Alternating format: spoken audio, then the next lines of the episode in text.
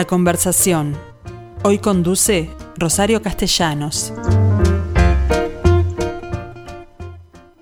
Bueno, hoy como todos los martes estoy nuevamente con ustedes para proponerles un tema que no significa que les vaya a pechar a nada, pero estoy, es un llamado a la solidaridad.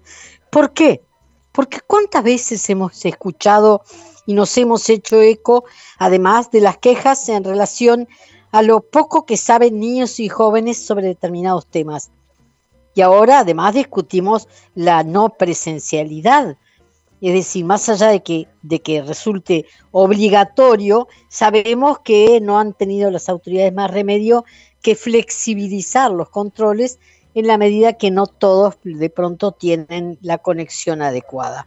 Bueno, pero sí, en este sentido, hablamos de la grieta que se ha aumentado y seguimos pidiéndole a las autoridades, a los maestros y a los profesores que solucionen el tema.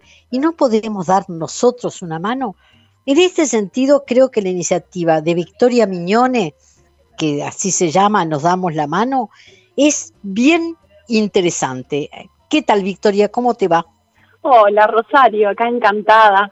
Feliz eh, de que nos tocó, además estoy mirando por la ventana, porque bueno, todos sabrán que esto es ¿Qué día, eh? virtual. Sí, y como yo mm. siempre te digo, tú sos la, la señora que habla en colores, así que mira cómo se nos puso el cielo. bueno, contame cómo te surgió la idea de esta iniciativa Nos damos la mano. Mira, en realidad tiene como, como, creo que como todas las cosas que pasan en la vida, tiene como muchas cositas que, que las fueron alimentando. Pero tú, me, contaste de una en particular que me pareció bien generalizable. Sí, el, el disparador concreto, concreto fue una, un intercambio en Twitter que, que se dio este, por un lado yo venía intercambiando con, con Silvana Nicola, que, es bastante conocida, periodista, este, humorista, mm. es una, una, persona muy, muy conocida por el público. Em, venía intercambiando un poco esto de, las ganas de hacer algo, de, bueno, por otro lado, eh, Florencia Story, a quien sigo en Twitter, eh, dijo en un ah. momento, qué bueno sería este, poder ayudar, dar una mano. Y yo lo venía pensando hace tiempo porque por un lado, em, estoy rodeada de, amigas con hijos chicos que, em, cuando nos pudimos ver, porque hubo un lapso de tiempo entre el año pasado y este en que vivimos con una semi-normalidad, eh, y nos vimos, mm. eh, las noté realmente pasándola mal, ¿no? Entre comentarios de retrocedimos a los años 50 y volvimos unos roles de, madre adentro de casa, maestras, etcétera. Y por otro lado, me encontré, sí, con, con gente cercana, eh, en casa inclusive, la, señora que, que viene a ayudarnos en, las tareas de casa una vez por semana, diciéndome, no sé cómo hacer, tengo a Julieta, que no, yo no tengo manera de ayudarle en inglés, la pobre no sabe a quién preguntarle, tiene hermanos grandes que, que no tuvieron la suerte en su momento de en la escuela tener inglés, entonces estaba como muy solita, muy aislada y muy perdida. Y, con maestros que también están como muy desbordados para atender de manera individual a cada niño, eh, o, los profesores, ¿no? Este, entonces, como que me di cuenta que había un, tema ahí de, de a, mí lo que me salió en el momento fue decirle, pero ¿cómo estás pasando mal por esto si nosotros te podemos dar una mano en casa? O sea, tanto hijos como yo, podemos conectarnos y, explicarle los deberes y tratar de sacarla de esa de esa angustia, porque no es no es la, asignatura en sí, el tema es la angustia con la con, la que se está viviendo todo. Y, bueno, por un lado ¿Y cómo, se, cómo hacemos para colaborar? Porque yo ya me anoté. A mí me parece excelente, pero me gustaría que le explicaras a la gente todo lo que se puede hacer en la materia, que no es solamente darles una mano en lo curricular, que es para lo que yo me anoté, o en inglés, pero hay otras cosas que se pueden hacer. Claro, es que, como te decía, todo tiene como, muchos, como muchas puntas, ¿no? Y otra de las cosas que yo veía es que hay mucha gente, en general gente grande por, por un tema de edad, de que el COVID empezó atacando fuertemente a la gente de, que, justo coincide con su edad de jubilación, y, y que están eh, como, como con muchas ganas de hacer cosas y por otro lado viviendo esta tristeza de no ver nietos, no ver sobrinos, no ver hijos y, muy aislados mm. y, con un descenso de su actividad muy abrupta. Entonces también un día me enteré que mi madre estaba jugando a las escondidas con mi sobrina por Zoom. claro. Pero además, coincidentemente, esa generación tuvimos una educación eh, sobrada, digamos, para, para dar por pronto la comprensión lectora. Porque cuando yo planteé esto, mi hijo me dice, mira que, hubo mucha materia que cambió. Sí, pero si yo agarro un texto, sé interpretarlo. Me acuerdo las dificultades que significaba para los chicos que, que suponía que debían leerlo.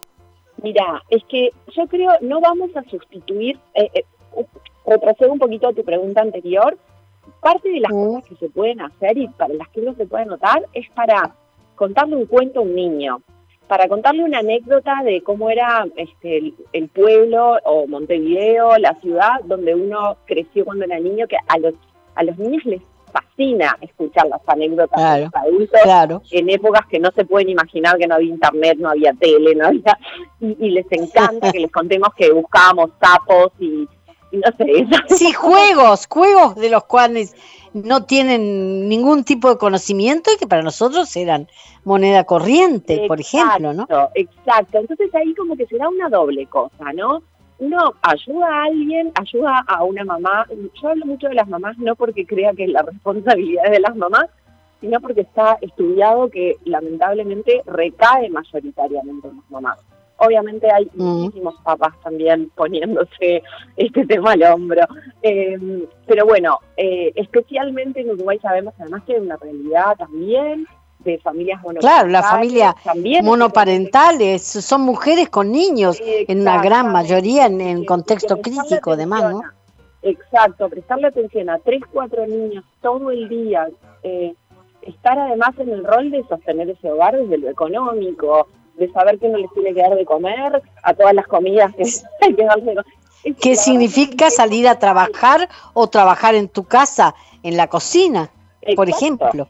Exacto. Entonces, eh, la posibilidad de tener a alguien que aunque sea durante media horita, una horita, los chiquilines se puedan sentar frente a la computadora y una persona que no conocen les lea un cuento, les haga un relato, les cuente chistes, algo que los entretenga un rato, ya es un descanso mental para la persona que está a cargo.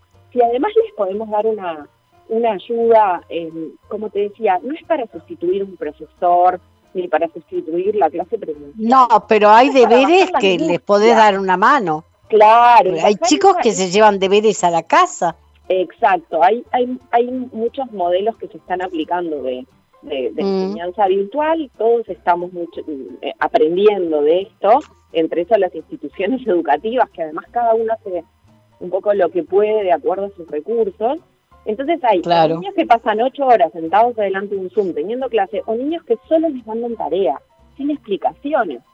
Y esos niños mm. necesitan a alguien que les explique algo, por lo menos que les diga, no te preocupes, te va a llevar un ratito, dentro de un ratito lo vas a entender. A ver, empecemos por acá. Bajar un Claro, o los ayude con inglés, como es el caso de que tú narras, tú contaste, ¿no? Ni hablar, ni hablar. Eh, los chicos están teniendo contenidos que es verdad que, superan a veces a, los papás que están a cargo, pero ah, claro. sí hay alguien que les puede que les puede dar una mano. Entonces, bueno, ahí vino el, el tema hasta del nombre, ¿no? Son épocas en que darnos la mano tiene hasta mala prensa porque hay que darse el puño. pero, pero bueno, era simbólico también, era esto de vinculémonos y, y, y dar una mano yo en lo personal estoy convencida por, por historia de vida, que, que no solo le hace bien al que al que es ayudado, sino indudablemente al, que, ayuda. Sí, así que bueno, pero, pero tú estás pidiendo además que te den una mano a ti en la en la en, dar a conocer esta iniciativa. Por ejemplo, me decías que que has hecho afiche, pero todo a pulmón. Sí, bueno, en realidad, claro, yo, en realidad tenía como dos opciones, ¿no? Este, gracias a, cierto aprendizaje profesional que tengo, que justo me, estoy dedicando a, acompañar startups tecnológicas, entiendo que mm. uno tiene la tendencia a querer tener todo perfecto y controlado, impecable y súper diseñado antes de salir a darse a conocer. Y en realidad eso nos, nos hace perder nos hace perder tiempo, que en este momento era vital, porque un día más de angustia para ahora. que era importante, y además nos hace, nos hace perder la posibilidad de aprender y adaptar nuestra propuesta a lo que a lo que la gente de verdad necesite. Yo me puedo imaginar, pero la, mm. realidad nos sorprende siempre y eso está buenísimo poder como recogerlo. Entonces, y por supuesto que el contacto es virtual, es a través de Zoom el contacto es virtual, lo tenés que tener Zoom. En época no, no, no podemos hacer otra cosa. y de eso se trata todo el meollo del asunto. Eh, eso es también lo que nos da la facilidad, que toda la gente grande que está guardada, no es que solo puede ayudar la gente grande de edad, este, jubilados, o, pero es, es una linda ocupación, tal vez para los que no, no se enteren y, y ahora nos esté escuchando hijos o sobrinos, les pueden proponer, mm. papá, mamá, ¿no querés divertirte haciendo esto? De todas maneras, eh, tenemos muchos voluntarios. Lo que nos está faltando es la sabiduría o, mi, capacidad de, llegarle más a las familias que lo necesiten, que no tienen por qué ser solo pero, pero eh, ¿cómo, ¿cómo haces el contacto? Contame un poco porque pienso que entre la gente que nos está escuchando puede haber más de uno que diga, yo me animo. Sí, claro. Entonces, ¿qué, qué, tienen que hacer? Bien. Eh, ¿Qué tienen que hacer? Un formulario que ha circulado por WhatsApp, que obviamente pido que a quien le llegue confíe en que cuando entran al formulario están mis datos, está mi nombre, está mi celular, para hacerme responsable de, un poco de, mm. de, estos datos que uno está dejando. Pero después escribimos un mail a nos damos la mano arroba gmail.com y, y por suerte recluté unas voluntarias maravillosas que son mi mamá y mi suegra que van a estar haciendo todo este trabajo de, ordenar un poco el, el hacer, no tenemos una app que automáticamente haga que si un niño necesita ayuda en inglés, lo vincula con quien se ofreció para inglés. Pero sí tenemos estas señoras maravillosas que tienen ganas de ocupar su tiempo y dar una mano también, y, y van a estar haciendo como ese contacto. Entonces. Bueno, quiero aclarar que la mamá de, de, Victoria con quien estamos hablando es Carolina Rico, que la audiencia conoce porque, bueno, eh, estuvo años colaborando con el programa, en el programa de la tarde, la hora global. Ella, ella empezó como fan y, terminó. También estuvo Así en algunas que de oyentes. Este, no, no, nos hemos divertido mucho como familia con esa experiencia. Algún día te contaremos lo que es la trastienda. Bueno, pero ¿cómo hace el niño que tenga o la madre del niño que tenga necesidad para contactarse con ustedes? Lo, lo principal es eso, que nos manden un mail a nos y nos diga necesito ayuda, mi nombre es tal, mi celular es tal y nosotros nos ocupamos después de contactar, pedir los datos que necesitemos y coordinar la, la, ayuda. Con, la persona que, que se ajuste a lo que te están pidiendo. Exactamente. Obviamente mm. esto em, no son ni años de experiencia en una fundación, ni yo tengo una formación específica para, para nada. A, ver, tuve mucho miedo antes de largar la propuesta, porque obviamente nos, nos podemos equivocar, porque estamos trabajando con niños y es delicado y por algo normalmente pedimos que quien trabaje con nuestros hijos sea una persona formada especialmente para eso. Esto es una ayuda solidaria, bien intencionada. Bueno, pero no, no estás sustituyendo ni a la maestra ni al profesor, está dando una mano en, lo que pueda ser un deber, un, un acompañamiento, simplemente es que la idea es mm. hasta indirectamente ayudar un poco a los pobres docentes que, que también la están pasando eh, claro.